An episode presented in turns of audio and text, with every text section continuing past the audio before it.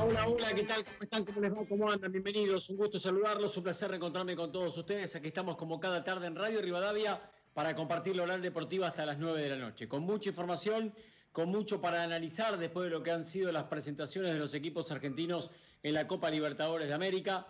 A pesar de ellos, es el, el título de la editorial, a pesar de ellos, de los dirigentes argentinos que hicieron todo lo posible para destruir nuestro fútbol, a pesar de ellos, la jerarquía individual de los futbolistas, la categoría de los entrenadores y el profesionalismo de cada uno de ellos pudo disimular los seis meses de inactividad, los cinco meses de parate físico. A pesar de ellos, han jugado al fútbol, a pesar de ellos, se han empezado a entrenar, muy a pesar de ellos, demostraron que se podía jugar cuando los dirigentes argentinos querían hacernos creer a todos que es imposible jugar al fútbol. Apareció por suerte la Conmebol, determinó que había que jugar al fútbol, determinó que se podían entrenar, les avisó con 70 días de antelación que la actividad iba a comenzar y no flaqueó, no aceptó presiones, no, asimiló ni asumió ningún tipo de sugerencia y las hubo eh, por doquier, las hubo en innumerable cantidad de ocasiones. Los argentinos, cancheros, soberbios, creyendo que iban a poder revertir la situación, decían por lo bajo, acordate lo que te digo, acordate que la Comebol lo va a cambiar, acordate que le vamos a correr por lo menos una semana, acordate, acordate, acordate recibieron de la medicina que debieran recibir todos los días los dirigentes argentinos. Estos ventajeros argentinos que trabajan de dirigentes, que no quieren jugar al fútbol, que no quieren trabajar, que no quieren que sus futbolistas haya, vuelvan a la actividad, porque reciben la plata de una benevolente y obsecuente televisión, porque reciben la plata de todos los pobres abonados, de todos los pobres socios, del Estado que los ayuda, entonces no tienen ninguna urgencia, no tienen ninguna obligación, no tienen ninguna necesidad. Si fuera por ellos, como viene diciendo Trota acá desde hace mucho tiempo, no habría fútbol por el resto del año calendario. Pero por suerte, por suerte, la AFA es una isla dentro de nuestro país, pero está afiliada primero a la Conmebol y luego a la FIFA. Primero a la Comebol y luego a la FIFA. Por estar afiliados a la Comebol es que tuvimos la obligación de jugar ayer. Es que tuvimos la obligación, por suerte, de jugar ayer al fútbol. Y como estamos afiliados a la FIFA, es que en octubre habrá fútbol otra vez. Entonces, ¿se puede o no se puede jugar? ¿Se podía o no se podía? Y ahora me voy a meter con lo futbolístico. Estoy hablando de otra cuestión. Hay equipos que tuvieron que viajar, que tuvieron que llegar a aeropuertos, ida, vuelta, llegada al aeropuerto de destino, países ciertamente hostiles con aquellos que te llegan de otro lugar en plena pandemia, hoteles, pisos de concentración, comida. ¿Se puede hacer todo eso y no se puede jugar acá dentro de Cava? ¿Se puede hacer eso y no se puede jugar en, nuestro, en nuestro mismísimo territorio? La Comebol los expuso, muchachos, demostró cuán vagos son dirigentes argentinos, cuán vagos son. Y no se trata esto de exponer al futbolista. Soy el primero que he dicho en este programa, en el aire de Radio Rivadavia y en la oral deportiva, que para mí el fútbol no es una primera necesidad. No la es en un momento donde hay 600.000 infectados y más de 12.000 muertos. Claro que no lo es. Pero otra cosa es la desidia, otra cosa es la intención marcada y obstinada de no jugar al fútbol por un hecho meramente caprichoso.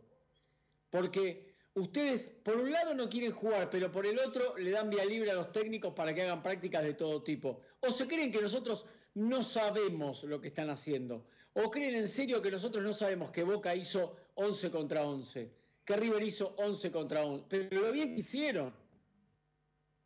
¿Cómo vas a ir a jugar un torneo internacional sin una práctica de fútbol en el lomo? Quedó ayer demostrado que el fútbol argentino es una jungla de vagos que no quieren jugar, que no quieren arriesgar porque están cómodos, porque reciben el dinero, porque no pasan a premios, porque los jugadores han sido ciertamente flexibles, han sido laxos a la hora de percibir su plata, entendieron la coyuntura, comprendieron la situación y aceptaron incluso una quita enorme en sus salarios. Es, pasajera, claro, pero nadie tiene por qué aceptar que de buenas a primeras le bajen tal vez un 10% su ingreso mensual. Entonces, en este, en este contexto que estoy describiendo, aprovechándose de la coyuntura, los tipos están cómodos. No hay lío, no hay que abrir el club, no hay que darle entradas a nadie, así están contentos, así están cómodos, eh, no hay que explicar nada, no juguemos, no juguemos a ver si perdemos, nos exponemos, a ver si perdemos tengo lío, a ver si tengo que echar al técnico, a ver si tengo que salir a contratar jugadores. Están cómodos, están haciendo la cómoda, pero la Conmebol los expuso, la Conmebol los expuso, porque en la Conmebol tienen ganas de trabajar, tienen ganas que se juegue al fútbol. Porque les quiero contar que la Conmebol no gana nada con que se juegue al fútbol. La Conmebol ya cobró. Si la Conmebol fuera igual que los de acá, no se juega nunca más. Porque la Conmebol ya cobró la plata de todos los auspiciantes de la presente Copa Libertadores y de la actual Copa Sudamericana. Pero entienden que hay que volver a jugar. Por eso un día dijeron, muchachos, ¿les parece bien que en 70 días arranquemos? Y cuando dijeron, en 70 días arrancamos, aquí siempre les dije en Radio Rivadavia, no van a cambiar la fecha ni un día. Por lo bajo los dirigentes, no voy a hacer nombre propio, pero eh, de los grandes, todos. De los grandes, todos. Y otros más también. Olvídate. Por lo menos, por lo menos una o dos semanas más le vamos a fanar. No, ya vas a ver. Cuando Argentina se plante, nos plantamos nosotros y no se juega más. No, no lograron nada. Nada lograron. Lo máximo que lograron fue jugar el 17 y ellos creyeron que son unos genios. ¿Viste? ¿Viste? Jugamos el último día. Jugamos el último día. O sea, la, la Conmebol determinó que la Libertadores se jugaba entre 15, 16 y 17. Lo máximo que se dio ante la Argentina fue que jueguen el 17. Y los dirigentes argentinos querían hacer, ver eso como una gran victoria. Claro, como no podían correr la fecha, como no podían patear de a semanas como pretendían, entendían y querían mostrar aquello como un triunfo. Corrimos dos días. Lo único que lograron fue superposición de partidos de los equipos argentinos, lo cual no tuvo mucho sentido y que ya no pasará a partir de la semana que viene porque Boca, Racing y River jugarán entre martes, miércoles y jueves, ya no encimados todos el mismo día. Yendo a lo futbolístico, lo hemos discutido muchas veces, eh, algunos como mi compañero Avellaneda decían, ¿Qué papelón que van a hacer los argentinos? ¿Qué papelón? Esto va a ser un desastre, esto no hay ninguna posibilidad. Y recuerdo perfectamente haberle dicho, bueno, mira, si se tienen que conversar, que se los coman. Si en realidad tenemos, tenemos lo que merecemos. El fútbol argentino tenía lo que los dirigentes proponían. El fútbol argentino estaba inactivo, estaba parado, porque los dirigentes así lo pretendieron y así lo quieren. Al día de hoy así lo pretenden, así lo desean. Eh, lo que hay que decir y, que siempre también señalamos, todos, en esto creo que hay unanimidad, es que el futbolista argentino tiene una categoría individual que lo destaca, que lo resalta. Claramente ayer volvió a quedar de manifiesto que el futbolista argentino es mejor que la media, es mejor que, otros jugadores y, y esto no puede caerle mal a nadie, esto es una descripción absoluta de la realidad. El futbolista argentino tiene ese plus que lo destaca el futbolista argentino saca fuerzas de donde no la tiene, eh, te empareja un partido en inferioridad de condiciones, eh, te juega con una intensidad increíble sin haber jugado los últimos seis meses, eh, te corre a cualquiera hasta el final como si jugase todos los días. El fútbol argentino ayer demostró que tiene una jerarquía individual superlativa, que está a la altura de cualquiera, que los jugadores son muy profesionales, porque nada de todo esto que vimos ayer independientemente de la derrota de Racing, independientemente de la goleada que sufrió Tigre, nada de lo que vimos hubiera sido posible sin el profesionalismo del futbolista argentino. Porque este mes de entrenamiento cortito que hubo se hizo más fácil, más llevadero. Y los, ¿qué te decían los dirigentes y los propios entrenadores o preparadores físicos? Che, están bien los pibes, ¿eh? Qué bien se los ve. Estamos mucho mejor de lo que pensaba. No, vamos a necesitar dos meses, mínimo ocho semanas. No, necesitamos tres meses. No, mínimo necesitamos seis meses. Paren un poco, muchachos, hay que jugar, hay que jugar. En ese contexto yo le decía a Daniel, y si perdemos, perdemos, hay que jugar. Porque por un lado no querían jugar, pero por otro lado le golpeaban la puerta a la Comebol para que les adelante la plata. Entonces no solo hay que serlo, sino parecerlo, y los actos tienen que ser coherentes con los pensamientos. Pero es el futbolista argentino, en definitiva, por suerte, el profesional futbolista argentino, que yo creo que en ese sentido ha crecido y ha madurado muchísimo, el que se entrenó en la adversidad, el que se entrenó en la pandemia, el que le decía, gorda, teneme a los chicos, por favor, que necesito moverme un ratito frente a la tele, el que hacía el Zoom desde un pequeño teléfono desde una computadora un poquito más grande o desde una pantalla eh, de LED, dependiendo de las, condiciones y las capacidades de cada uno. Eh, el que lo hacía desde un pequeño living de 20 metros o el que lo hacía en, el fastuoso parque de Nordelta, no importa, el fútbol argentino en este caso no distinguió eh, de, de, jerarquías, porque por más que parezca increíble, dentro de la propia primera división hay, diferencias muy extensibles, ¿no? entre el pasar, por ejemplo, de los chicos de Defensa y Justicia y el de los jugadores de Boca o de River. Entonces, por más que todos jueguen el mismo torneo y jueguen el mismo día y tengan las mismas urgencias, las posibilidades de unos y otros son realmente disímiles. Demostraron ayer que son altamente profesionales, porque de lo contrario, solamente con este mes, solamente con este mes, no hubiera alcanzado, no hubiera alcanzado para hacer lo que hicieron. Esto lo que evidencia es que llegaron a este mes de trabajo con cuatro meses de mucho profesionalismo. No vi ni un jugador fuera de línea. No vi a ninguno que esté gordito. Un poquitito tal vez la pancita de uno de River, pero cuando se le pegaba la camiseta. Eh, los vi a todos finitos, los vi a todos metidos, los vi a todos comprometidos. Eh, y futbolísticamente hablando, apareció la jerarquía individual para disimular cualquier tipo de dificultad. Eh, en, el timing, tal vez en el contacto con el balón, los primeros 15-20 minutos de River fueron erráticos. El primer tiempo de Boca también, sobre todo recostado por la izquierda con Maroni, eh, pasaba mal la pelota.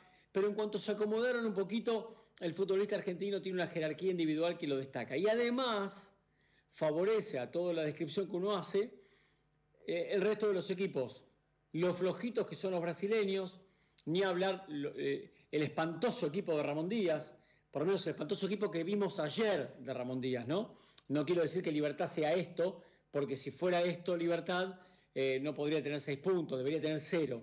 Estoy seguro que Libertad es mucho más que lo que mostró y ayer se vio, se vio absolutamente superado por un rival cuya jerarquía individual es infinitamente superior. Eh, pero los jugadores argentinos y los equipos argentinos demostraron que darán pelea como siempre supusimos, que están a la altura como siempre supusimos, independientemente que el parate fue mucho, fue mucho más largo de lo que debía haber sido, con protocolos, con seriedad, con cuidados, el fútbol argentino debió haber empezado a entrenarse mucho tiempo antes y no urgido por la fecha dispuesta por la Conmebol, que justamente coincidió con el peor momento de la pandemia en nuestro país. Fíjense que en Argentina se vuelve a entrenar con miles y miles de contagios diarios y con cientos de muertos por día. En ese contexto hubo que volver a entrenar porque la Comebol no puede estar atendiendo con un, con un lápiz y un papel qué pasó en cada país hoy, qué pasó en Argentina, qué pasó en Brasil, entonces empecemos una semana más, esperemos un día más. No se puede, no se puede. 70 días antes yo te aviso que voy a volver. Ojalá estén dadas las condiciones para que todos puedan estar. Y por suerte sucedió. Por suerte sucedió. Yo no quiero pensar que alguno ayer estuviera cruzando los dedos para que las cosas salieran mal, porque de lo contrario lo que pasó es lo que ellos no querían que sucediera. El egoísmo de los dirigentes no quería que fuera un éxito esta triple jornada de la Comebol Libertadores como lo fue. Con dificultades, con contagiados, con árbitros que no pudieron impartir justicia, con decisiones de último momento, con juezas de línea o asistentes llamadas a, jugar partidos destacados, relevantes, importantes y haciéndolo con categoría. La verdad que ayer la Comebol Libertadores, en realidad toda la semana la Copa Libertadores estuvo a la altura del, del, fútbol de Latinoamérica, estuvo a la altura de lo que supone ser el torneo más relevante que tiene nuestro continente y deja claramente la puerta abierta para que cualquiera pueda aferrarse al sueño. Después de haber visto ayer a River, después de haber visto ayer a Boca, ¿por qué no aferrarse al sueño que un equipo argentino pueda pelear otra vez el máximo torneo continental. Los jugadores meten, los hinchas alientan y nosotros debatimos. La Oral Deportiva, pasión de multitudes.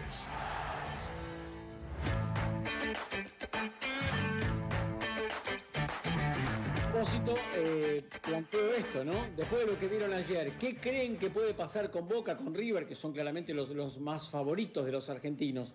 ¿Cómo les va? ¿Cómo están? Un saludo grande, los saludo, empiezo por Barabale en los estudios centrales de Arenales. Hola Jorge. Hola Martín, ¿cómo están? Abrazo grande para todos. Bueno, nos prendemos ya con tu consigna 11 50 26 86 30 para que nos escriban, nos manden sus audios, como siempre pedimos, eh, cortitos para que puedan eh, ingresar todos desde cualquier rincón de la Argentina, desde Latinoamérica. 11 50 26 86 30, la vía de comunicación. Muy bien, Jorge, muy bien. Eh, hola Dani querido, hola Villaneda. ¿Cómo estás, Martín? Yo no voy a retroceder en chancletas, no lo voy a hacer. Tal vez fui un poco contundente. ¿Por qué no? hablaría bien de vos que lo hagas. ¿eh? No, no, no, no, no, de ninguna manera. Sigo pensando que los argentinos es muy difícil que ganen la Copa Libertadores y te voy a decir por qué. Más allá de que River y Boca mostraron un buen nivel, incluso los equipos que perdieron, porque Racing y también Tigre tuvieron una buena actuación, más allá de que después es evidente que a Tigre le costó mucho el segundo tiempo, se quedó sin piernas y Defensa y Justicia ni hablar, que lo pasó por encima del fin. Yo creo que hay que ver cuando empiece la seguidilla de partidos, porque por supuesto volvieron con todo, como vos bien decís, muy finos, la jerarquía individual de equipos como Boca. Boca tiene tres planteles, Boca tiene tres equipos para poner en la cancha. Eh, tiene 30 jugadores, sale uno, entra otro y son de una gran categoría, de una gran calidad. Yo quiero ver ahora cuando empiece el campeonato argentino, porque ahí vos vas a tener que dosificar. Pará, pará, pará, pará, pará, Dani. ¿Qué tiene que ver el campeonato argentino? Estamos hablando de lo que pasó ayer. Están Boca, Boca y River muy bien perfilados para lograr una, teórica clasificación. Eh, Boca, Boca, redujo a su mínima expresión a un equipo que fue un espanto. River hizo, de, River hizo de San Pablo un equipo chico, eh, carente de ideas, que no se animó a presionarlo. No ganó River de casualidad. Eh, Racing planteó un partido bastante parejo frente a Nacional, incluso creo que la derrota no le, no le queda bien al partido. No. Eh, escuchaba Rancisto y decía que Defensa y Justicia fue una máquina. No vi, no vi a Tigre y a Guaraní, en un rato me lo van a contar ustedes. Roberto, sí lo vi. Roberto, coincidís con decirte esto, Martín. Espera, espera, Dani. ¿Coincidís con aquello de la jerarquía individual y que el futbolista argentino tiene siempre un plus que lo destaca?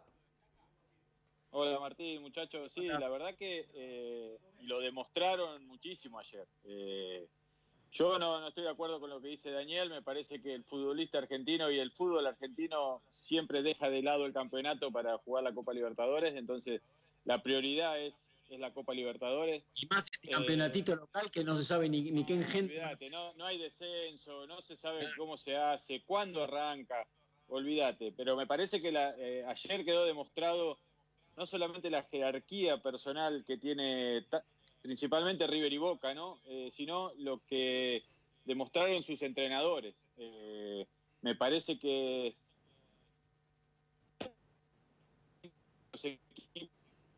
lo perdimos a Dani, ¿qué querías decir vos?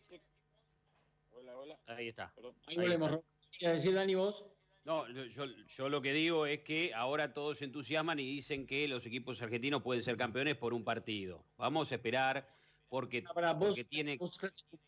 ¿En qué, radio estás escuchando, Rivadavia? No, no, no, no, no, La pregunta, pará, ¿cuál es la consigna? La consigna que vos dijiste al Después de haber Boca y arriba, ¿crees que alguno puede ser campeón de la Copa? Bueno, perfecto. O sea, después de un partido, sí, perfectamente. a pensar que eh, creemos que puede ser campeón River Boca sí, por un partido cualquiera de los dos puede ser campeón. Martín. Yo. Perfectamente. Yo quiero esperar. Quiero ver cómo se desarrolla el resto. Si querés, que te cuento a ver qué pasa. No, bueno. Pero usted se apuran, me parece. Sí. No me programa de, tele, un programa de radio, ¿qué querés? No, de televisión no tengo más. Hago un programa de radio, ¿qué querés que haga? Si ah. querés no digo no. Empieza el programa y digo no, no, quiero decir nada por a ver si, a ver si después no se concreta. Martín, Mira, pero está bien, el análisis que hiciste fue impecable. Yo te digo que se apuran, me parece un poco. Yo estoy de la mano de Dani, ¿eh? comparto la teoría de Dani, porque te voy a contar por qué, te lo voy a argumentar. A mí ayer me sorprendió realmente el, rendimiento de los argentinos. Sinceramente me, sorprendió. Eh, entonces, eh, estuve averiguando, charlando, hablé con un preparador físico de un equipo de primera, ¿sí? Y la verdad debo confesar que charlando con un colega que trabaja en otro medio, que habló con un, un profe de uno de los equipos que juega la Copa, ¿sabes lo que? Los dos coincidieron en que ellos eh, veían normal lo de ayer, les parecía lógico porque está el empuje, las ganas de volver a competir, pero que los equipos argentinos van a sentir el desgaste en las próximas fechas del grupo. Entonces me decían, ojo, guarda que esto no se va a repetir. ¿eh? La semana que viene vamos a ver cómo los equipos argentinos les va a empezar a, costar un poco más. Después lo que está es la teoría, eh, la teoría de, Repeto, de la cual el otro día al final nunca, nunca charlamos. La teoría de Repeto puede darle un gramo de ilusión a los argentinos. Así que vamos a, a tener en cuenta. ¿Qué era lo que decía? ¿Qué era lo que decía Repeto, Pablo Repeto, el técnico de Liga de Quito? Eh, él lo que manifestó, muchachos, a diferencia del resto, incluidos nosotros, que nosotros creíamos que los argentinos estaban en desventaja, Repeto dijo, no es así. Los equipos argentinos van a tener ventaja con respecto al resto, porque van a tener una semana de, diferencia entre partido y partido. Nosotros tenemos que jugar, Liga de Quito está definiendo el torneo en, Ecuador, eh, en Paraguay, por ejemplo, Libertad tiene que jugar contra, contra Cerro Porteño un partido decisivo el domingo, lo mismo pasa en Uruguay, el Brasileirao que no te da descanso. Entonces, repito, dijo, los equipos argentinos van a tener ventaja, no desventaja, ¿sí? Digo para plantear distintas teorías. Eh, yo eh, insisto con mi postura, yo estoy de acuerdo con Dani. ¿Me sorprendió lo de ayer? sí, a mí me sorprendió lo de ayer, lo vi muy bien, pero yo creo que lo van a sentir más adelante. Jorge, eh, Roberto, yo creo que a eso me refería, ¿no? Porque el campeonato argentino va a empezar, más allá de lo que vos decís, Trota, Roberto, que tal vez empiece el año que viene, no. Va a empezar en octubre, todavía no se sabe si va a ser el 16, el 24 o el último día de octubre, pero el campeonato va a empezar. Y cuando empiecen a juntarse todos los partidos, incluso Copa Argentina, muchachos, Copa Argentina, que es difícil jugar la Copa Argentina, ¿por qué? Porque juegan contra equipos del ascenso. Entonces ahí se va a juntar todo y yo creo que va a ser difícil. Yo no, lo veo desde ese lado. Perdón. ¿Vos crees que River y Boca le van a dar importancia a una Copa Argentina para jugar contra un equipo del argentino A y van a poner los titulares que al otro, a los 3, 4 días pueden estar jugando la Copa Libertadores, pero ni lo sueñes. Pero, son un, es un desgaste. Para mí, y principalmente Boca este año en Copa Libertadores o como plantel, me parece más plantel que River en este año. Eh, bueno, vamos a ver si vamos a ver si, si, solucionamos un poquito el tema el tema Roberto que se entrecorta bastante. Eh, hoy tenemos un, lío de conexión. Bueno, le mando un saludo grande a mi amigo Máximo Palma, que está escuchando el programa, ¿eh? Eh, desde su vehículo, desde su vehículo. es verdad lo que decía Barabale, es verdad lo que decía Barabale con respecto a la continuidad, pero entiendo que si River gana en Perú y, Boca gana en Colombia, ya están los dos más o menos bastante bien perfilados. Sí. El campeonato, el campeonato argentino este que están inventando, Dani, que es una basura. no, ¿Vos en serio crees que alguien se va a marear por un campeonato de dos meses que no se entiende ni qué es? No, no. Eh, yo, no creo, creo que la prioridad claramente va a ser la Copa y esto que se juega en Argentina será no sé qué, la verdad, no sé qué. Un banco de pruebas para la Copa. Está bien, pero va a haber que eh, jugar los partidos y algunos van a ser entre semana porque cada vez el fixture se aprieta más. Eh, la idea es terminarlo a fin de año, a más tardar en enero, sin vacaciones, como dijo Russo, y los partidos lo van a tener que jugar. Hay planteles cortos, por ejemplo, yo coincido con lo que decía Roberto. Boca hoy tiene más jugadores que River. River tiene 29, ya lo dijo Gallardo. Bueno, salvo que ponga la reserva a jugar el campeonato. Yo creo que cuando empiece a haber seguidilla de partidos y se exija más el físico, ahí puede haber lesiones, por eso yo no sería tan contundente con los equipos argentinos, aunque hay una situación que los puede favorecer para mí. Y si es yo sí soy contundente, ¿sabes por qué? Porque vi jugar Internacional de Porto Alegre y no me gustó. Porque ayer vi jugar a San Pablo y es un papelón. Porque el Flamengo se comió cinco. Ah, increíble. Entonces yo creo que, yo creo que se, agrandan las chances de los argentinos. No solo por lo que mostraron ayer, sino por el tamaño y la dimensión de los rivales. Es un torneo muy accesible por el nivel que atraviesan los, los de enfrente, Dani. Sí, y también, ¿sabes cómo sería más accesible si cuando termina la fase de grupos, finalmente, se juega ese eh, estilo Champions. Ahí va. El mata-mata, ¿no? Mata-mata, pero es mata, solamente es un partido. Un partido a ganar o morir, que me parecería fantástico, ojalá que sea así, que se juegue en un solo partido. Ahí me parece que tiene más chance todavía los argentinos. Yo al que vi muy bien y al que le pongo mis fichas para ser candidato es a Palmeiras. Yo creo que Palmeiras es Sí. candidatazo. Y ojo con Independiente del Valle. ¿eh? Independiente del Valle es un proyecto futbolístico que se sostiene en el tiempo, campeón de la Sudamericana. Ayer le pegó un baile histórico a Flamengo, al punto tal de que hoy ya se plantea Torrent, que es esta línea de técnicos guardiolistas, ya plantean en Flamengo que la semana que viene, si no gana, vuela. Así que eh, yo estaría atento con eso. Pero está bueno lo que planteó Dani Martín, porque eh, esto sí es información. Pero perdón, Son una cosa, Baravale, Sí. usted, usted que es un, un purista del juego, ¿le está sacando el banquito ya al ayudante de No, Guardiola? no, no, yo ¿Tan- te cuento- poquito lo bancó al señor? No, te cuento la información, yo te cuento la información, Ah, es muy Pero como usted con fuerte. esta línea, eh, es un técnico de línea guardiolista, Sí. no te vi como bancando mucho la parada. No, no, pero porque te digo, porque se lo mira, vos sabés que hay una parte que lo mira de reojo y Torrent tiene esa, ese linaje futbolístico y, y lo de ayer fue, fue terrible para Flamengo. La huella de, de Jorge Jesús, el técnico campeón de América, todavía está muy latente, que Jesús se quedó fuera de la Champions con Benfica, dicho sea de paso. Eh, entonces, ojo que no lo vayan a buscar de vuelta.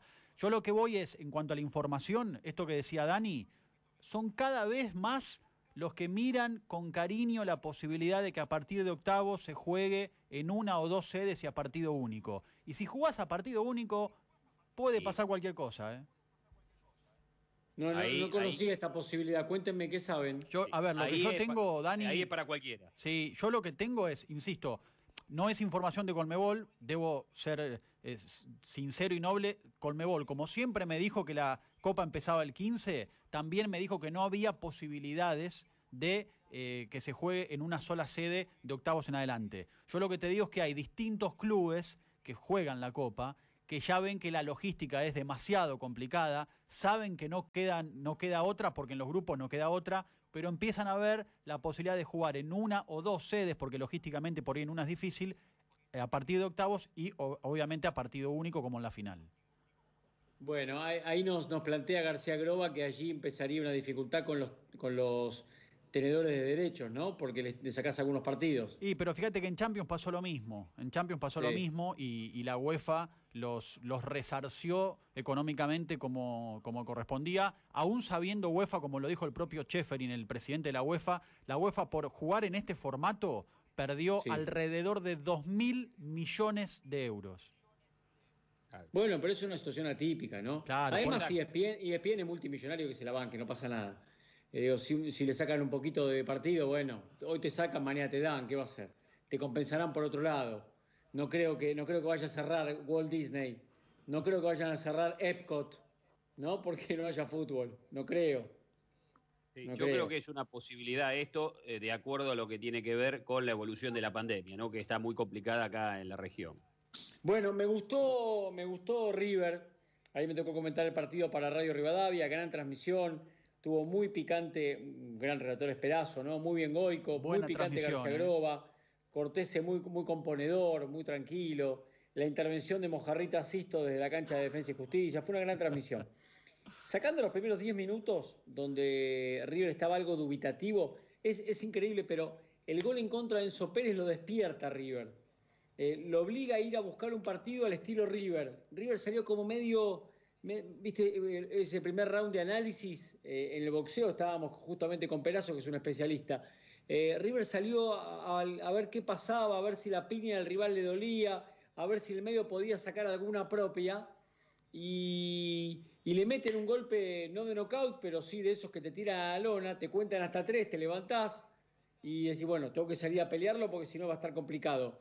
Y cuando River empezó a apretar un poquito, hay una muy buena decisión del técnico que nos sorprendió a todos, salió a jugar con un 4-3-3, con Álvarez bien encima de Reinaldo, con Suárez bien encima de Vinicius y con Borré yendo contra los dos centrales.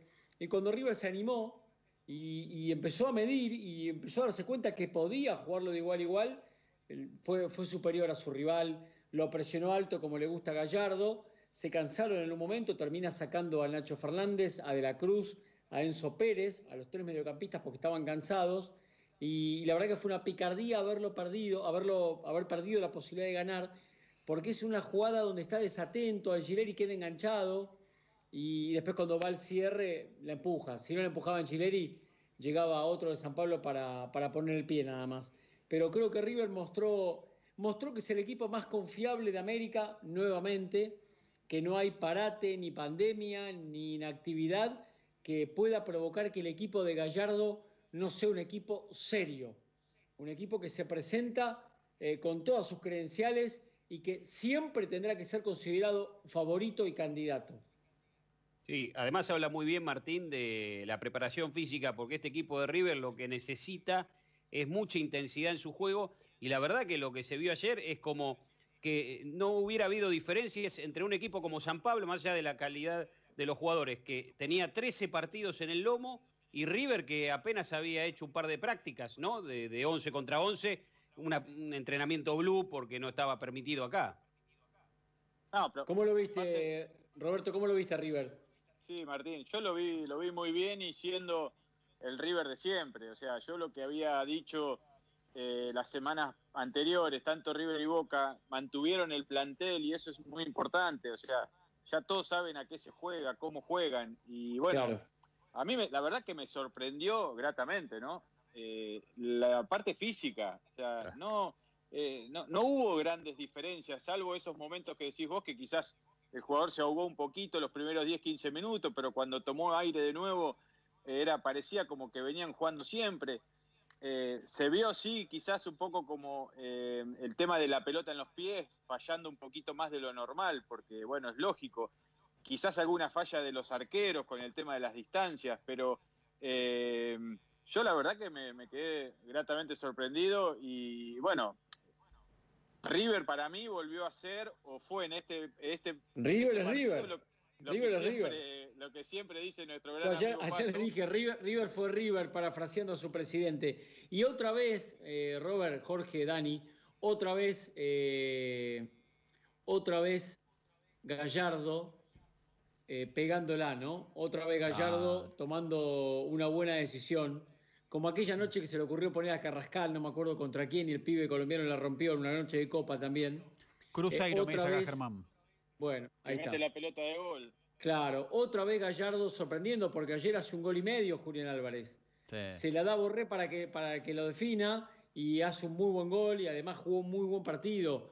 Otra vez Gallardo demostrando que cuando él tiene una corazonada va por eso, porque la verdad, la verdad, y lo dije antes del partido, ¿eh? yo moría con Robert Rojas, yo moría con los tres Claro. centrales, eh, Montiel y Angeleri por los costados y Borré con Suárez arriba. Sí. Y el técnico de River siempre tiene un as en la manga.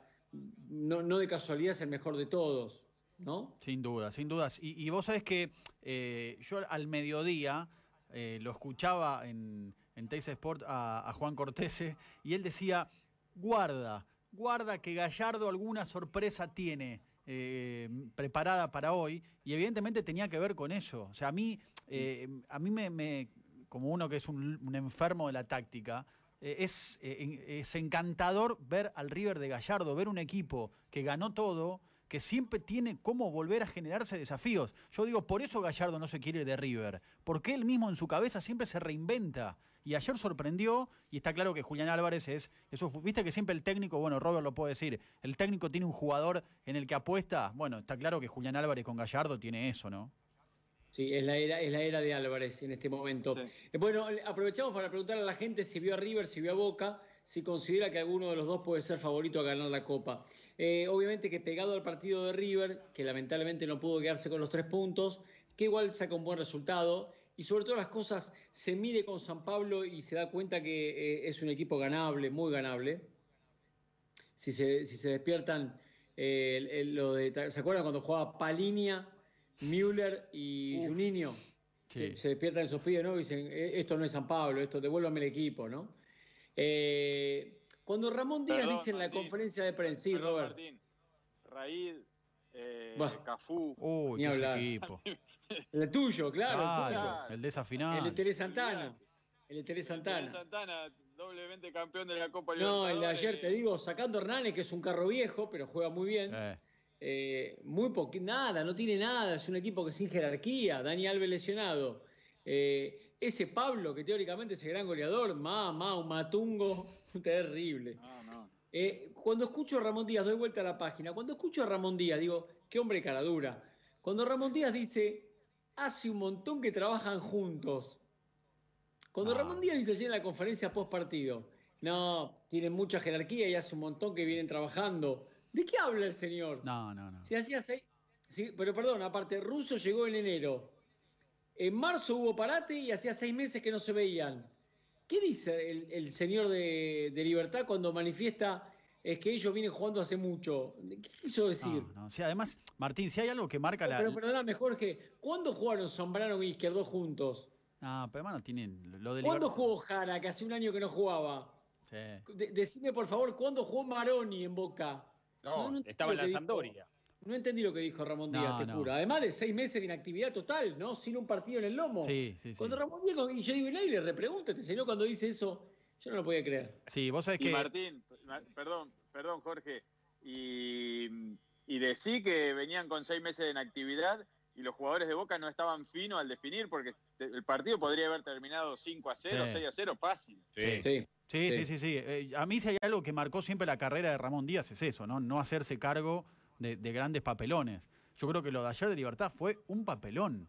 Yo vi un equipo con una lentitud que era irritante, falto de, jerarquía, no hubo un futbolista que uno diga puedo rescatar, ¿sí? Eh, y, a mí me gustó mucho Boca, sobre todo el primer tiempo. Me pareció un gran acierto de Russo la elección de los jugadores, porque recuerdo que en algún momento la semana pasada habíamos discutido que por ahí jugaban Campuzano y Marcone, un mediocampo más defensivo. Fue perfecto. La mejor decisión que tomó eh, Russo fue ponerlo a Paul Fernández al lado de Campuzano, que la rompió. Campuzano es impresionante. Y otro mérito para mí muy grande de Russo es que fue él quien dijo, no, no, que Maroni se quede. Para mí Maroni jugó muy bien ayer y, le da una gran solución en la parte de, generación de juego. A mí me gustó mucho Boca y, si, y como decía Robert, eh, si, si Boca estaba fino el primer tiempo terminaba 3 a 0. Hay algo que siempre le criticábamos al Boca de Alfaro, que es que no jugaba bien pero que pesaba la jerarquía individual de sus jugadores. Ayer lo que se vio de Boca es un funcionamiento. No, perdóname, perdóname, eso lo decías vos. ¿eh? Para mí el Boca Alfaro fue una vergüenza. Eso vos, Avellaneda, que te gusta quedar bien, porque Alfaro habla lindo y te, no, da no, de ninguna manera. Para a ver, no jugaba bien. No, jugaba bien. El Boca Alfaro fue una vergüenza, el Boca Alfaro fue una vergüenza y es un año que debe borrar de la historia. Era un equipo que se colgaba del travesaño. El Boca Alfaro ayer hubiera ido a Paraguay a colgarse a buscar un punto, sí, seguro. El Boca Alfaro ayer, el Boca Alfaro, el Boca Alfaro ayer juega con Soldano a la derecha, ni loco juega Maroni, ni loco juega Paul Fernández, te juega con Capaldo, con Campuzano, con Marcone. Olvídate. No, por favor, Daniel. Bueno, pero pará, pará, pará. Por favor, Daniel, Primero que nada, Primero que ¿En nada. qué estás convertido, Daniel? Pero pará, primero que nada, ya va a salir Batman y te lo va a decir. Eh, no quiero ser eh, García Groba, no quiero ser el representante de García Groba, pero el año que tiene que borrar de su mente Boca no es el año pasado, es el año anterior, el 2018. Bueno, piso que tiene dicho que ver. esto, sí, dicho esto, quiero decir que el Boca del Faro no jugaba bien, pero ¿qué destacábamos? Que tenía un plantel muy rico. Bueno, hoy con Russo ya se veía, ya se veía de que agarró el equipo en esos siete partidos, en ese sprint final espectacular en el que le ganó el campeonato a River ni más ni menos, encontró funcionamiento y ayer tuvo, más allá de la jerarquía individual, mucho funcionamiento, mucha solidez el equipo eh, y yo quiero destacar a Salvio. La verdad, tiene un oh, jugador de Champions League, Boca.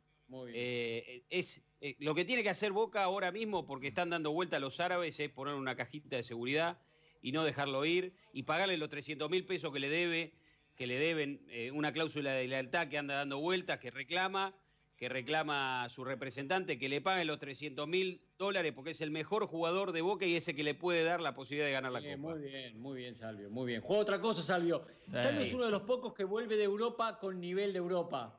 Otro es Enzo Pérez. Otro es Enzo Pérez. Porque normalmente cuando te vienen de Europa, pues ya está. ¿no? Vienen, vienen como Saviola, como Aymar, como Lucho González que no pudo. Pero no lo digo mal, ¿eh? Normalmente cuando emprenden el regreso no vuelven como Milito o como Lisandro López, no vuelven como Enzo Pérez o como Salvio, no vuelven como Tevez. La mayoría vuelve, vuelve. Cuando vuelven es porque los expulsan de allá, no vuelven como Verón. Una cosa es volver porque querés, porque lo elegís. Salvio eligió volver a Boca. Eh, aparte jugaba el Benfica, no lo sabíamos nunca, ¿eh? un equipo chico de Europa. Sí. Un equipo grande de Portugal, un equipo chico de Europa. Eh, volvés porque sos Verón y querés jugar a Libertadores en Estudiantes, volvés porque sos Milito y tenés una cuenta pendiente con Racing, pero normalmente cuando vuelven es porque ya están, ¿no? Ya están. Te los mandan de vuelta porque ya no los quieren más. Esa es la verdad. No, pero además Martín cuando, a ver, cuando él se va del Benfica, Benfica hacía todo lo posible para retenerlo. O sea, eh, no, es que eh, eh, se abrió a negociar para decir, bueno, no, no, no, Salvio se va siendo titular indiscutido y una de las figuras de ese, de ese Benfica. y a, mí, a mí me pareció ayer por lejos el mejor jugador del partido. Creo que Salvio es el, mejor jugador que tiene hoy el fútbol argentino. No tengo ninguna duda de que cuando aparezcan los nombres locales en la selección está convocado. Eso es algo que me parece que se da por, por decantación. En la segunda hora vamos a hablar de la selección argentina y la lista de Scaloni, ¿eh? Mm. Sí. Ya que lo introdujiste. Nos vamos a pelear. Nos vamos a pelear. Pero creo que no tengo, creo que no hay ninguna duda que, que Boca y River van a estar en la discusión, van a estar en la pelea. No hay ninguna duda, juegan bien, tienen jerarquía. River juega mejor que Boca, pero Boca tiene un plantel que River no tiene. Ayer cuando el técnico de River hace dos cambios en un momento, entran Sosa y el otro chico, ¿cómo se llama? Ferreira. Sosa y Ferreira. Es lo que te iba a decir. Boca te mete, Boca te mete a Cardona y a Guanchope, ¿no? Si Guanchope no está desgarrado. Y, eh, Boca te mete, claro, Bou. Sí, Bou, Capaldo. Te, mete a Capaldo y a Marcone, Boca. Boca metió a Capaldo y a Marcone. Entraron muy bien. Bueno, entonces digo, el plantel de Boca es infinito. Y ahí hay, el plantel de Boca es infinito. Y ahí hay, otro punto que está bueno y que después seguramente vamos a charlar con Claudio. Eh, a mí me, la información que a mí me dieron es que durante el partido ni Somoza ni Errón estuvieron en contacto con Russo. A mí me dijeron que no hablaron, que el técnico les dio vía libre para decidir durante el partido. Obviamente el equipo lo armó Russo, pero digo, durante el partido, yo confío en la persona que me lo contó, no hablaron ni Somoza ni Errón con Russo. O sea que también habla muy bien del cuerpo técnico, porque para mí ayer además hicieron muy bien los cambios puntuales. El, momento del partido en el que pedían a Bowie a Cardona fue cuando ingresaron. Eh, yo, coincido, eh, yo creo que, eh, y me hago cargo de que yo soy de los que dijo que los equipos argentinos no, no podían ser campeones. Yo después de lo que vi, no sé si campeones, pero van a, van a pelear. Yo sigo sosteniendo que para mí el principal candidato es Palmeiras, pero van a estar ahí. Yo con respecto, respecto a eso, Jorge, con lo que decís de los cuerpos técnicos, para mí eh, ni Vizcay en River ni Somoza en, Boca hacen los cambios ni hacen nada. Eh, está todo planeado por los dos técnicos. Y pero Robert, depende del eh, partido. No, no, bueno, yo te lo digo porque vamos a empezar como empezamos en la época anterior, de que Vizcay jugaba las finales supuestamente y las ganaba él. Es mentira, Jorge. No, pero a ver. los cuerpos, ¿sabes qué hace el técnico? El técnico le da al equipo, plantea las cosas y le dice, mira, si a tal minuto vamos perdiendo, entra tal y tal. Si gana tal, vamos ganando, entra tal y tal. Es muy probable, olvidate, Olvídate, no hacen nada. ¿Vos te siempre lo hacen. Yo, no, no, yo lo que digo es, cuento, cuento la información. está todo programado, y, más, con esos dos entrenadores. O sea, la verdad que lo de, lo de Russo no sé, pero lo de como lo planea Gallardo, Está planeado por eso. desde un principio todo lo que va a pasar dentro de un partido. Yo sí lo que digo es que durante el partido puede ser, ¿eh? puede ser lo que vos decís, Robert, de que estén planificados según los momentos del juego. Yo lo que digo es que eh, no hubo durante el partido comunicación entre Somoza y Errón con Russo, insisto. Después interesante acá, acá me dice Germán, acá me dice Germán algo interesante, ¿no? Los suplentes de Boca, Rossi Jara López, Ávila, Fabra, Capaldo, Marcone, Villa, Cardona, Zárate, Ávila. Los de River, Bolonia, Moreira, Rojas Díaz, bueno, Rojas Díaz, defensores titulares de sus elecciones. Eh, Angileri, Ferreira, Suculini, Poncio, Carrascal, Prato, Beltrán. Y tiene, tiene más boca. pero no está tan mal, ¿eh? No eh, está tan mal. Para mí tiene más boca. Sí, tiene más, pero ojo, porque los jugadores que mencionó Martín, que son de calidad. Está Prato, los dos centrales. Tiene buen, buen recambio. Pero está corto. Para, Poncio de repente no, no pasó a ser un descarte, ¿no? Claro. Corto, ¿no? Corto el plantel. Sí, más cortito, más cortito. Bueno, eh, me decías que vos viste Tigre Guaraní, yo no. Sí. Eh, ¿Qué pasó? No, eh, Tigre realmente es un equipo que arrancó muy bien el partido y después se fue quedando, se quedó sin piernas en el segundo tiempo y lo fue maniatando el equipo de Costas, que tiene eh, jugadores eh, realmente muy buenos. Entró el Pájaro Benítez, Cecilio Domínguez está en un gran nivel. Se notaba que el Independiente le pesaba muchísimo la, presión del entorno. Ayer entró en el segundo tiempo con el penal. Bien? Lo, lo, destrabó el partido. Sí, hay un jugador muy interesante que tiene Tigre, sobre todo por izquierda anduvo muy bien con eh, Prieto, uno de los laterales, el lateral de refuerzo, y David Gallardo. Gallardo. Un, eh. un jugador muy punzante, al estilo de María en su mejor momento, viene de Deportivo Las Parejas.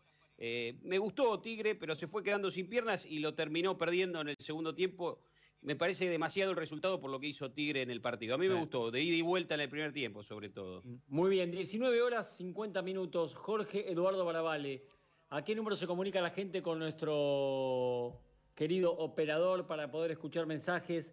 u operadora, no sé quién está hoy manejando todo. Hoy tenemos operador, eh, estoy acá, es Ezequiel, Ezequiel es el que está con nosotros hoy, eh, que ya imagino por la camiseta contento, ¿no? Un equipo que ganó ayer la Copa, así eh, en la Copa, así que imagínense de quién hablamos. 11... de Boca. Claro. 11 50 26 8 6 30. Ya tenemos oyentes ¿eh? para, para cuando quieran. Se quiere morir García, que... ¿no? Que dijimos el único que ganó ayer y dijimos Boca porque no sé, yo, perdón, prejuzgué y, di por sobreentendido que el señor Ezequiel no sería de defensa y justicia, tal vez fue una imprudencia de mi parte. Claro, claro, no, no, tenés razón. Porque según Mojarrita, según Mojarrita, ¿fue Mojarrita a la radio hoy? Eh, no, no, lo, no lo he eh, observado, pero me parece que, andaba, andaba por acá, andaba por acá. No, no, no, me, parece que, andaba, andaba por acá, pero, no. Pero Mojarrita ayer estaba como loco y decía eh, estaba como loco ayer Mojarra. Por ejemplo, en un momento dijo, defensa 2, delfín nada. Muy bueno. Es buenísimo.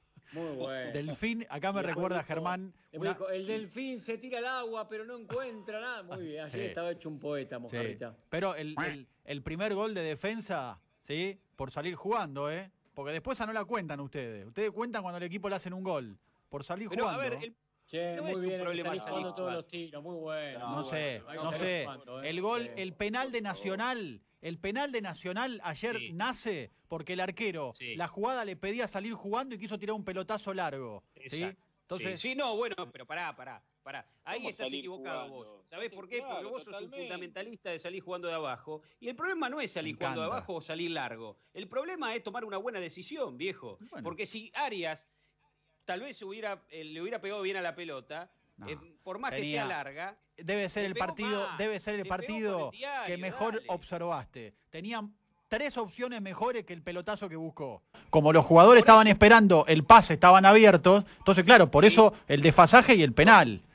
Tomó una mala decisión, pero no es el sistema el problema. De salir jugando o salir largo. Para mí es el jugador tiene que tomar una buena decisión. Yo no creo que tomó una mala decisión, ¿eh? Para mí lo que pasó que la ejecución fue mala, porque eh, tenía mejores una de las cosas que tiene esto de salir jugando, eh, al abrir los centrales y al abrir, ¿qué es lo que pasa? Vos cuando haces eso y te vienen a presionar tan alto como venían a presionarte, normalmente en el fondo de Nacional tendrían que quedar mano a mano con los jugadores tuyos. Y por eso es el pelotazo largo para el mano a mano de tus jugadores. Por eso se abren los centrales, se abren todo el campo como para tener un mano a mano permanente. Ahora, lo que lo que falló fue la ejecución de eso. Sí, le, pegó muy mal a la pelota y le quedó, al, que, al pegarle mal, quedó toda la defensa bien. Fue mal ejecutado, pero también porque previamente fue mal decidido. Sí, porque la, opción más fácil era otra. Oyentes y tanda, ¿les parece? Oyentes y tanda. Hey, convocamos a la gente a que nos siga escribiendo. con mucho gusto los vamos a escuchar. Qué grande Cristian, qué grande Cristian Castro. Mañana la rompe toda vía streaming. Todavía pueden comprar la entrada, ¿eh? Movistararena.com.ar. Show mundial. show mundial vía streaming. Si te, dice que no le gusta, bueno, correte un poquito. Correte, que lo miro yo. que nosotros, que yo sigo. Yo mañana a las 11 tengo otro Cristian. Hermoso. Pavón, porque hago MLS. 11 de bueno, jugador de selección. Sí, por, selección. Claro. ¿Cómo le iba Sisto? Eh, Sisto. Siviero, ¿cómo está? No, no sé por qué no está el señor Siviero. Se quedó, en Paraguay. No sé, Siviero, aquí tengo que presentar. Germán, me volví loco. ¿Dónde leíste Siviero me pone? Vamos a hablar de la selección, si te parece, Martín. Te quedaste con Cristian. Bancame Tincho, que estoy cargando oyentes, no sé, yo leí Cibielo, no sé por qué. Bueno, está bien, ¿y qué crees que hable, García? No hablo con Sisto, no, no. perfecto. Muy bien, perfecto. Hablamos de la lista de la selección argentina. Eh, hay algunos nombres que están bien y hay otros que son un poco polémicos, ¿no? Un par de batacazos. ¿Quién la tiene por ahí? ¿La acá, leemos? Acá la tenemos, Martín, cuando vos quieras. Dale, dale. A ver, vamos si les parece por puestos. Eh, arqueros, Emiliano Martínez, flamante de Aston Villa, Muso y Marquesín. Los tres reservados por Scaloni. Me Eh, gustan, me gustan los tres, creo que están bien. Seguramente después le van a agregar a Andrada y a, Ma- y a Armani. Claro. Creo que hay de más, me parece que cinco arqueros para dos partidos es una eh, locura. ¿no? Martín, hoy me explicaban esto, también desde, desde Paraguay. Los, estos son jugadores reservados, no convocados. O sea, como hoy en la fecha límite, lo que hicieron fue reservar a los que después, más adelante, podría confirmar la convocatoria. Por eso hay, hay Yo algunos. lo sacaría a Marchesín. Yo también, ya lo dije. eh, no terminó bien El día lo Porto. dijimos, ¿te acordás? Sí. Sí. Perfecto, bueno, entonces creo que no hay mucha discusión, creo que están todos bien convocados. Agregamos a- al de River y al de Boca y están los mejores arqueros de la Argentina, sin duda. Claro. A ver, Así es. Vamos con los defensores. Foyt, Sarabia, Germán Petzela, Valerdi, Otamendi, Nehuen Pérez, Kahneman, Tagliafico, el huevo Marcos Acuña, flamante jugador de Sevilla, Facundo Medina, el ex Talleres ahora en el Lens de Francia. ¿sí? Hasta ahí los convocados para la defensa. ¿Por qué lo ponen a Acuña como defensor? No sé de cuándo defensor Acuña. Eh, Medina, contame más de Medina, Jorge. Medina, a ver, ex eh, chico surgido de River, yo me ha tocado comentar un par de partidos de talleres donde él hizo saga central con, hizo la saga en realidad, con Comar. Eh, a mí me gusta, eh, lo vi muy bien. La verdad, los partidos que a mí me tocó verlo, lo vi en un, en un buen nivel. La verdad, no te voy a mentir, no te voy a vender humo. Me sorprendió verlo hoy en la lista. Eh, pero bueno, me parece que también se lo está reservando Scaloni en caso de que no llegue bien desde lo físico Kahneman. Muy ¿Puede bien. jugar de lateral Eh, Medina también? Sí, sí, sí, puede jugar sí, lateral sí, por la sí, izquierda. juega de lateral también.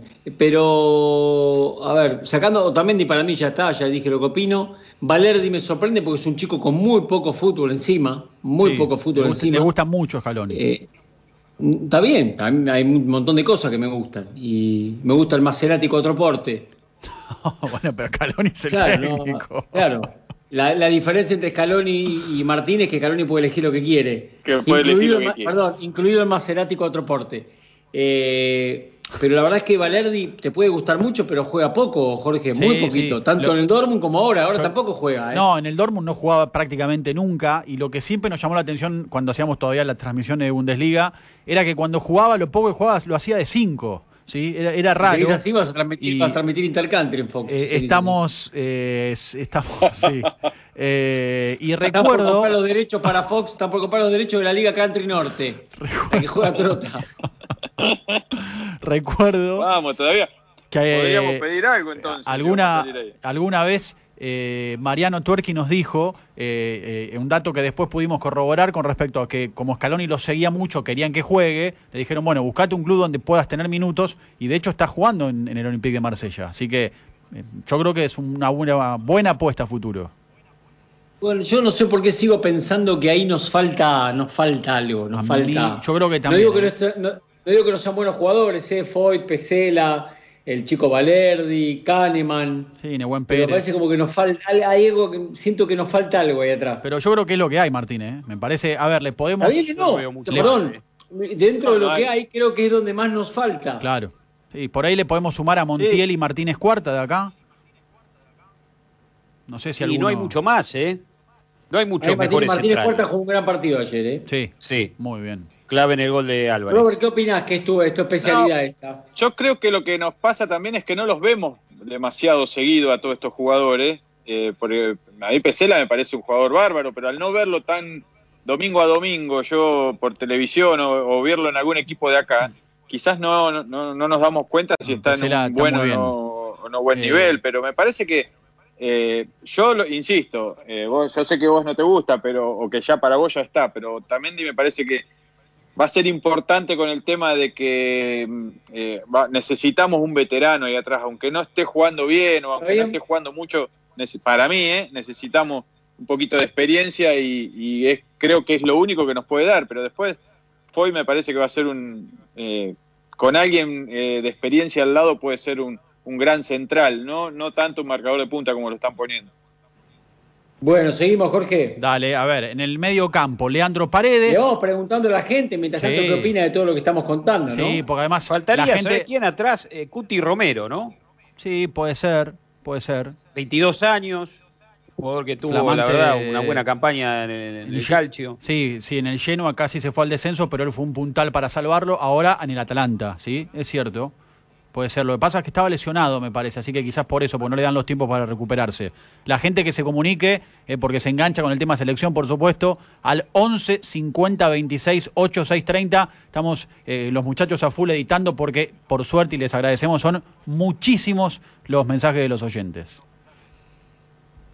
Eh, voy con la Bueno, con- sigamos, dale. Voy con el medio, la, la mitad de la cancha. Paredes, del PSG, Guido Rodríguez, Rodrigo de Paul, Ezequiel Palacios, Lo Celso y Nico Domínguez. Para cortar ahí, porque después me parece que ya son más tenidos en cuenta como delanteros el resto. A mí me gustan estos mediocampistas, ¿eh? Creo que no falta ninguno. Acá lo que me aporta Germán García es que quizás de acá tengamos que sumar ahí a Salvio, a Saracho y a Nacho Fernández. Saracho, bien. Bien Nacho Fernández también. Ayer a parece Nacho no lo vi bien. No, no me gustó Nacho ayer. Tampoco. A mí no me. No, no, no. no. No, no, no a la altura de lo que solemos verlo, ¿no? Es un partido, un partido, un partido. Eh, ¿Otra vez los mediocampistas puede ser otra vez? Sí, Paredes, Guido Rodríguez, De Paul, Sí. Palacios, Gio Lochelso y Nico Domínguez, jugador del ex Vélez en Bolonia ahora. Palacio, la verdad que no lo entiendo porque no juega en el Leverkusen. No juega nunca. No lo entiendo. No entiendo convocar a No. jugadores que no juegan, pero bueno. Y aparte, no es que cuando jugó ahora lo poco que jugó tuvo un gran nivel, todavía no ha demostrado casi nada de lo que hizo en su momento en River. Tengo noticias, nombraste a De Paul, ¿no? Así es. Bueno, tengo lo siguiente de De Paul. Eh, Udinese le dijo que no a, a los 25 millones del Leeds. De Paul vería con buenos ojos jugar en el equipo de, de Bielsa. No por Bielsa, ese circo que todos quieren que lo dirija Bielsa, quiere jugar en Inglaterra, le gusta la liga. Claro. Eh, le dijo que no él al Zenit, que sí estaba dispuesto a pagar los 35 millones que quiere Udinese. Buena decisión. No le gusta ir al Zenit, no le gusta ir a Rusia de Paul. Y apareció un nuevo jugador. A Un ver, nuevo jugador me refiero a un nuevo club, ¿no? Un nuevo club que lo quiere. ¿de Italia? Esto, es- esto es de hoy, ¿eh? Pero el problema es que este club ofrece los mismos 25 que el Leeds, el Leeds que es una plata que eh, Udinese considera insuficiente. Ah, me imagino. Eh, eh. Me imagino por dónde vas. Juventus es. Eh, Bueno, el, yo sé que el- el- la, la gente que lo representa estaban ahí esperando algo de Juventus, de Milan, incluso les interesaba más que el Leeds. Eh, sería lindo verlo en Juventus, pero bueno, el tema es el número, ¿no? Yo creo que ¿Y 25 cuánto está es bien, la, no sé la- qué quieren. No, en un de- momento- de salida. Una locura, pero en un momento Udinese pretendía 38 millones, imposible. Ahora creo que se quieren frotan las 35. Creo que Hoy, hoy 35. tiene, trein- hoy tiene 35, que es lo que piden. Sí, que sigue siendo un número altísimo. Sí, alto, ¿no? Sí, bueno. Yo creo que Bueno, 25 alto para, está muy nosotros, bien, ¿no? alto, alto para nosotros, pero para ellos no, No, está. no, pero me parece que también en, Bueno. en- en Europa, Robert, empezaban a cambiar los números. ¿eh? Eh, sí, sí. Mirá se que modificó el mercado. Yo veía hoy a Sané que la rompió en el Bayern. En algún momento el, el City lo quería ¿Saben vender en por 100 qué no millones. renueva su vínculo Lautaro Martínez? Estoy con mucha información ahí. Pero me voy acordando Sí, de a poco. me encanta, estoy- me estoy encanta, grande, me encanta grande. esto, me encanta Eh, esto. y el lunes voy a estar más grande todavía. El, eh, Lautaro Martínez no renueva su contrato justamente porque la cláusula de rescisión que pretende ponerle el Inter le, le- le coarta cualquier, cualquier posibilidad el día de mañana. Mirá vos. Entonces no. Esa es la gran traba que tienen hoy en realidad. Pero seguiría no, más. No el, número, no el número de renovación de Lautaro, sino la cláusula que pretende ponerle el Inter para ese número de renovación. Claro, sería prohibitiva para para, otro equipo. 11 millones, ¿no? Sí, que ya es una locura hoy porque nadie lo quiere Sí, pagar. por eso- no, hoy no lo Y paga. ustedes dos me están diciendo que las cosas cambiaron. ¿Dónde fue que cambiaron? Pará, vos me estás diciendo que 35 es, es mucho, que cambiaron las cosas y todo, y, y a Lautaro Martínez le ponen Bueno, 100 pero- mil de, de- de cláusula. Claro, bueno, Me pero es un error. Fíjate lo que dice. Martín. Pero es un error del Lo que Inter. dice Martín. Está bien, que no quiere una cláusula de rescisión. ¿Por No, no, no? Lautaro no quiere, Lautaro no, no ¿Pero va a firmar qué? un contrato nuevo si el contrato nuevo significa atarse de por vida con el Inter, porque es una cláusula perfecto. impagable por el fútbol mundial, impagable. Pero todos Arriba de sabemos que no es, 150. no es- Arriba de Mm. 150. No, bueno, es una locura. Todos, sab- todos sabemos que no es por ese tema, no es invendible. Eh, Lautaro Martínez es un tema de que eh, tanto en Europa como en todos lados lo están viendo como, una, como un futuro crack de lo que creo que va a Sí, ser. pero Robert, Y es que, eh, eh, hoy- eh, Jorge, si hoy, si mañana viene el Barcelona que, o el Real Madrid que lo están buscando y ofrece 70, 80, 100. Ya ofrecieron. eh, pero si el Barcelona ofrecía ¿Me eso. escuchás? ¿Me escuchás? Yo tengo toda la data, ¿eh? Ofreció el lo Barcelona ofrecieron. 60, ofreció 60. El contrato de Lautaro estaba recontra cerrado. Sí, Le de eso- encantaba lo que recibía, estaba todo avanzado. Y el Inter no aceptó venderlo en 60. Y, Perfecto. No aceptó. eh, eh, No aceptó. Para mí, Ahora, ¿y de cuánto quiere Lautaro Martínez que sea la cláusula? Porque el club no creo que menos de 111 millones quiera firmar. Bueno, Lautaro como mínimo pretende que no la suban, pero como que mínimo. Martín, está muy bien y lo que, que, le hace. paguen, y que le paguen y que le paguen como un pibe que ya demostró en Italia que puede jugar y jugar bien. Claro, Claro. Porque Lautaro gana un 30% que Lukaku. claro. Pero además, Claro, pero Lautaro, Martín, gana, Lautaro gana la mitad que Handanovic. pero Martín, en O Europa sea, no es el tema mal. de el, que pibe ya pagó- el- el pibe que siente que ya pagó derecho de piso, que ya demostró que está a la altura. Entonces dice, pará, loco, si para vos valgo 110 palos, pagame Claro. en consecuencia. sí, lo que pasa está no, bien. si querés que te paguemos en consecuencia, la cláusula es arriba de 150. Pasa- no, claro, pará. y pero Martín, ¿Y por el, qué no? el jugador si reclama un sueldo alto, ¿Por qué no? Porque ah, Robert, yo te digo algo, vos me querés poner una cláusula de 150, perfecto, pagame 15 por año. Y es Claro. lo que te tendría que pagar. Claro, tendría No, que es ser así así. en Europa. porque de hecho la cláusula es acorde al sueldo. porque Messi no no. Messi no cobraba casi 70 millones y tenía una cláusula de 700. Bueno, por Ese eso. Messi nada más. Bueno, está bien, pero la de Lautaro es de 150, tendría que El cobrar jugador 15. mejor, los mejores, los dos jugadores mejores pagos del Inter son Sí. Lukaku y Eriksen.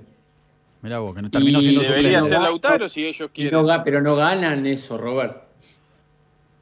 Bueno, la- bueno, No ganan ni, ni pero un 20% de eso. está bien, yo creí que era como una regla de que en que- Europa, el- si, si te ponían una cláusula de ese 10% monto, de la cláusula, decías vos.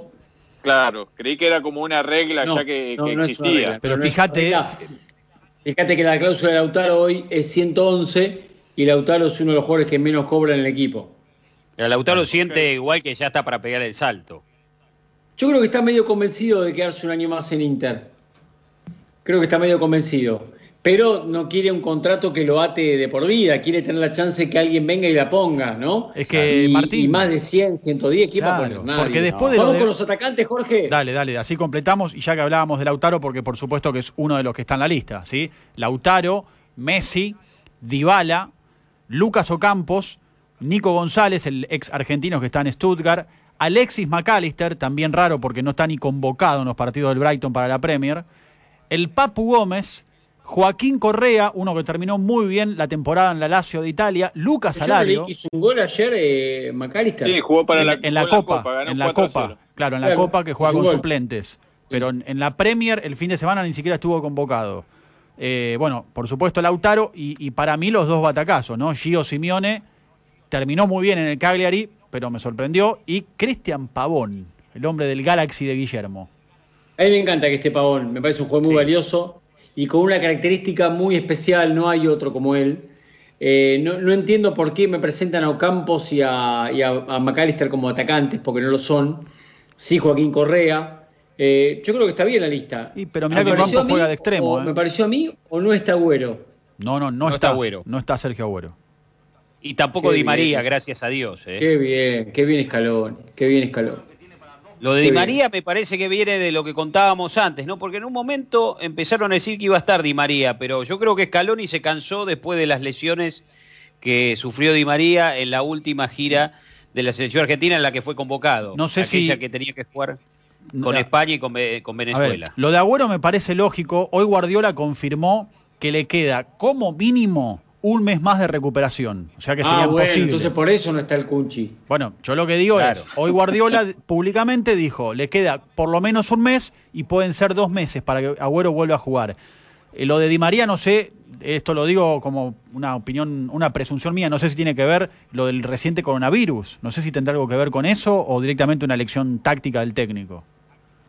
Eh, mira, yo estuve haciendo la cuenta, Martín, hay siete jugadores de 26 años, un jugador de 30 o más por línea y el promedio de edad de esta selección argentina es de 25.7, casi 26 años, por lo cual Buen promedio. hablamos de una lista de sangre joven, renovación, me parece que está muy bien y que basta, basta con Di María. Te- te Di iba- María ya no tiene decir- lugar. Hay que revitalizar el mediocampo y hay que ver dónde va a jugar y cómo va a jugar el equipo, ¿no? ¿Dónde va a jugar Messi y cómo va a jugar el equipo? ¿Dónde, dónde va a jugar mismo. Messi? ¿Qué posición? lo mismo, 4-4-2, sacando a Para mí, 4-3-3. para mí un 4-4-2 con otro delantero. A ver, Roberto. No, no, perdón, te iba a decir justo lo mismo que estaba diciendo Dani. Digo, sacando a Marchesín, a Otamendi y a, y a Messi, es una selección muy, muy joven, eh, de la cual tiene un excelente promedio, ¿no? Me parece que, Sí. que- que- que a, a pesar de que nunca lo. O sea, no quisimos la forma de Scaloni de cómo llegó a la selección, me parece que hizo un recambio muy, muy importante, ¿no? Sí, sí. También, también, perdón, también no le estoy quitando mérito, ¿eh? Pero también es verdad que el cambio es como que se provocó solo el cambio, porque Robert, no hay ya pibe de más de 30 que se destaque en el fútbol italiano. No, no, pero bueno, pero tendría la posibilidad de traer a Di María y no lo trae. Eh, Mm. Está bien, el Kun está lesionado, pero yo creo que si tendría la oportunidad, por ahí quizás lo trae también. Y esas dos, ya con esos dos te suman eh, una edad, una edad muy mucho más alta. Me parece que eh, por eso digo, no hay más. O sea, los grandes ya eh, son muy grandes o no están rindiendo en un buen nivel. Bueno, Acuérdense- después de las 20.30, Avellaneda, Avellaneda, Sí. después de las 20.30 vamos a hablar del escándalo de los Romero otra vez, Uh. o de un Romero que lesionó a un compañero. Eh, vamos a hablar de cómo se prepara River para ir a jugar a Perú. ¿Y qué más querés introducir, Grandote?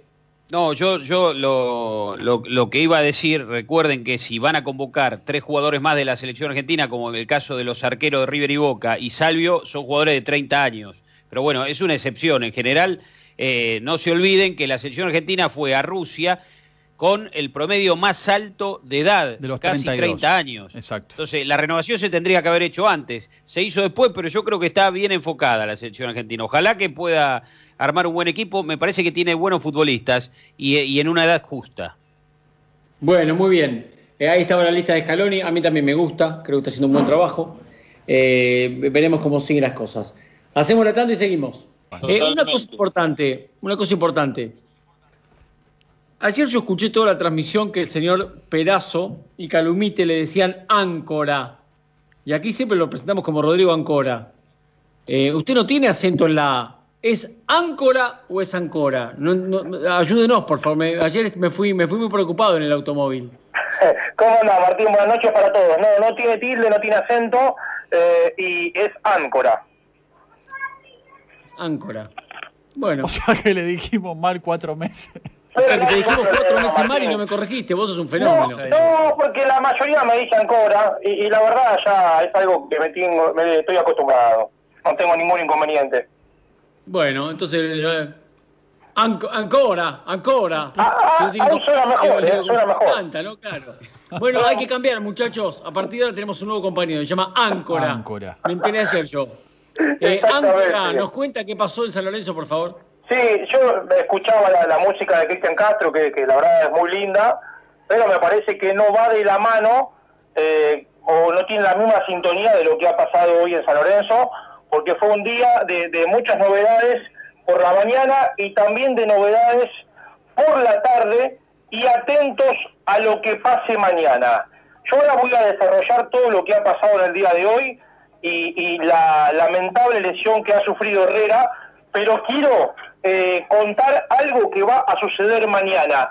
San Lorenzo se va a entrenar a partir de las 9 en Ciudad Deportiva, pero a mí me dicen que va a haber una reunión en la previa al entrenamiento, va a haber un careo importante entre el cuerpo técnico y todos los futbolistas, y yo no descarto que participe también Marcelo Tinelli de esta reunión porque me parece, por la información que manejo hasta ahora, que el cuerpo técnico pretende una sanción para Ángel Romero.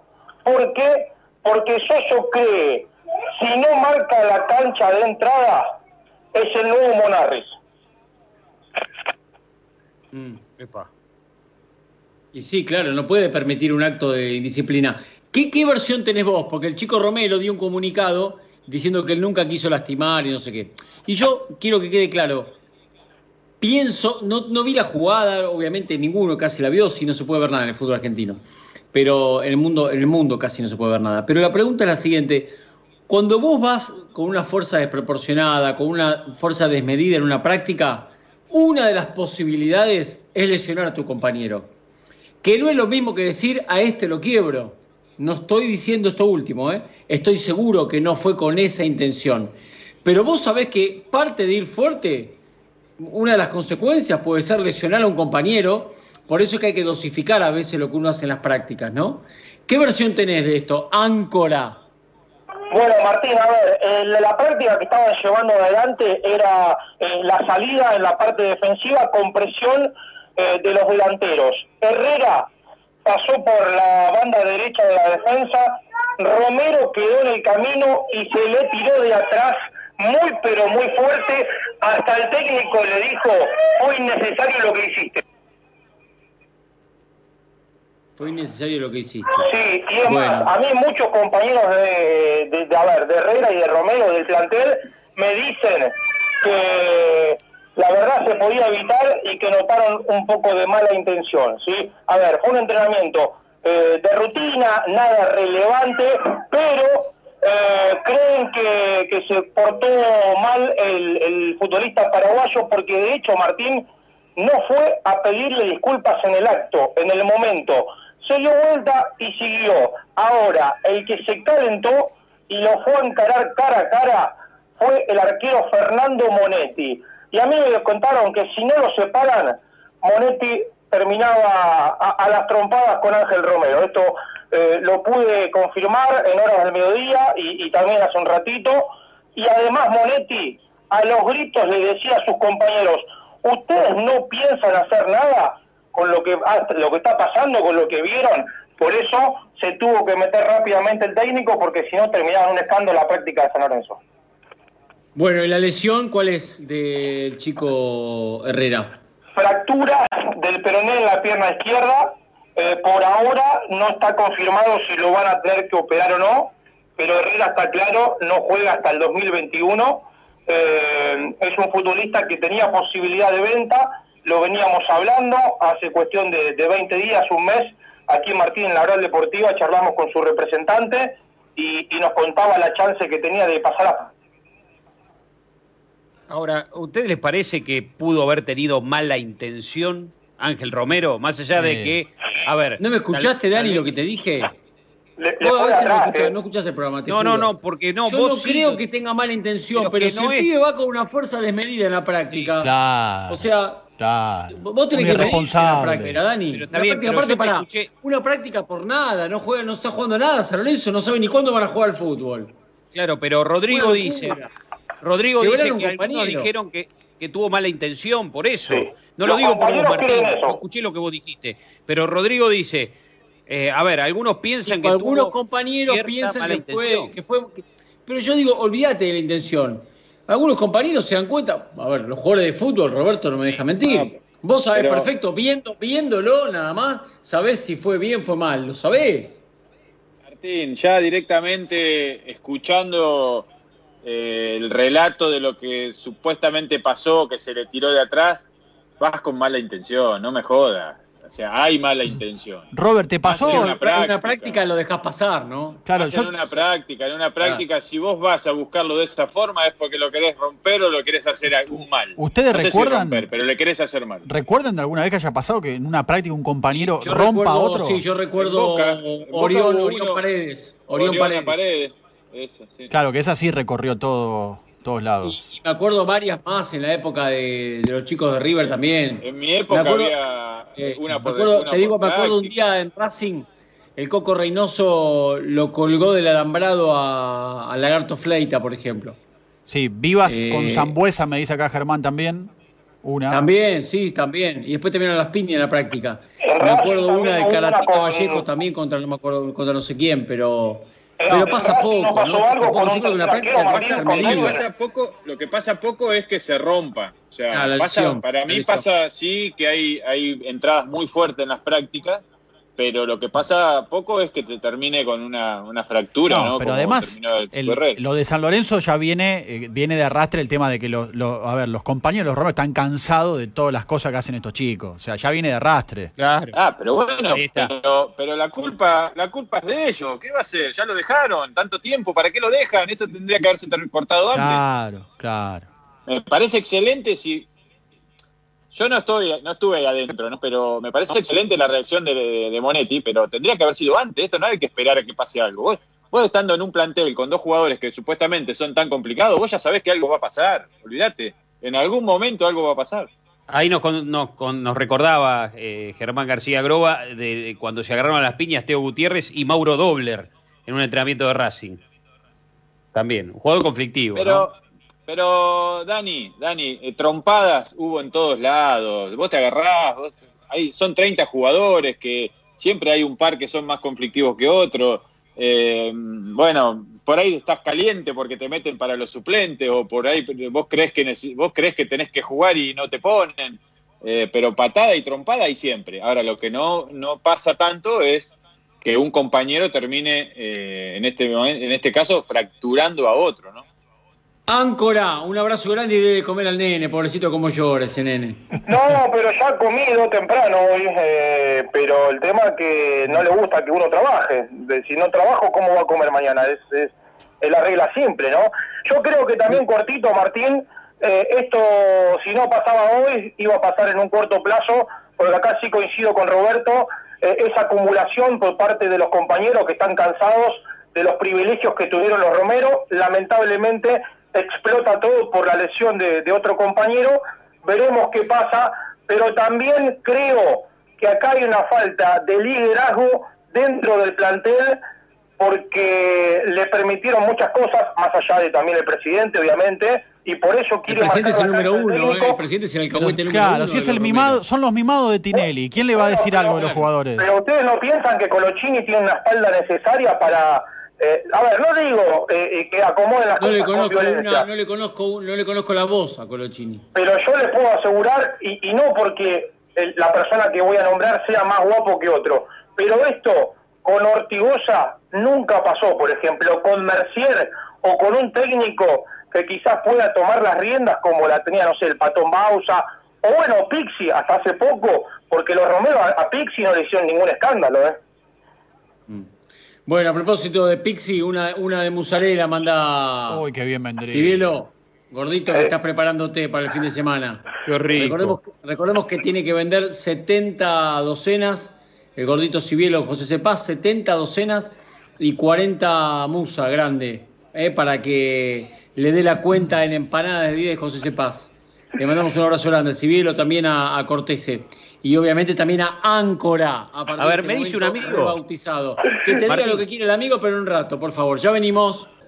Hola Martín, abrazo para todos. A ver, cortitas, porque seguramente el fin de semana va a ser importante para River. Lo primero que tenemos que decir es que, ¿te acordás el golpazo que se dio, que se dio ayer sobre el final del primer tiempo a Angileri en el hombro derecho?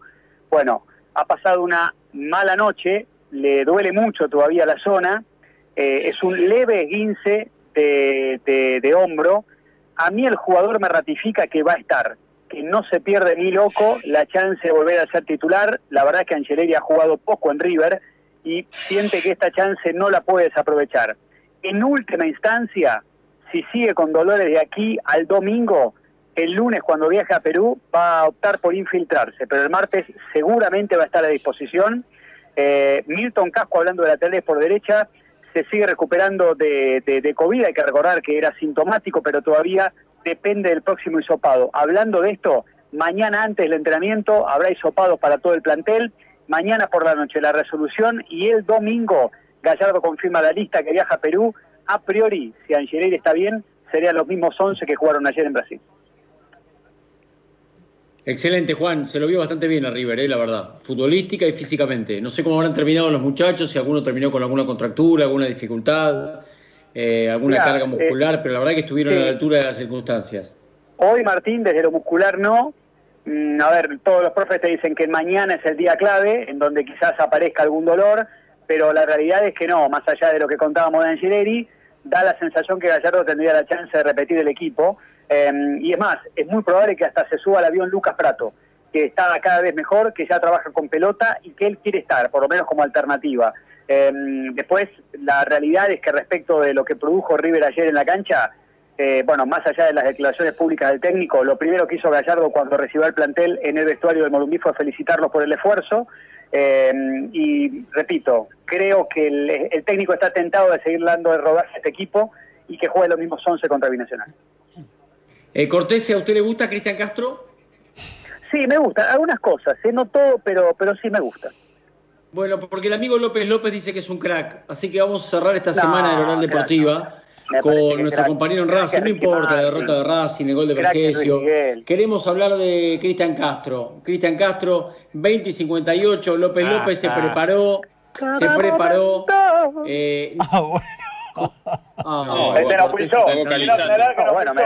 López, López López, últimos dos minutos del programa son suyos. A ver. Eh, gracias por todo. Que tengan un buen fin de semana. Nos encontramos el próximo lunes aquí en Oral Deportiva con el comienzo de la primavera, con el final del invierno. El lunes a las 7 de la tarde nos encontramos nuevamente. Que tengan un buen fin de semana. Llegará al rotativo del aire Cecilio Flemati y su vale doble luego. Chau, chau.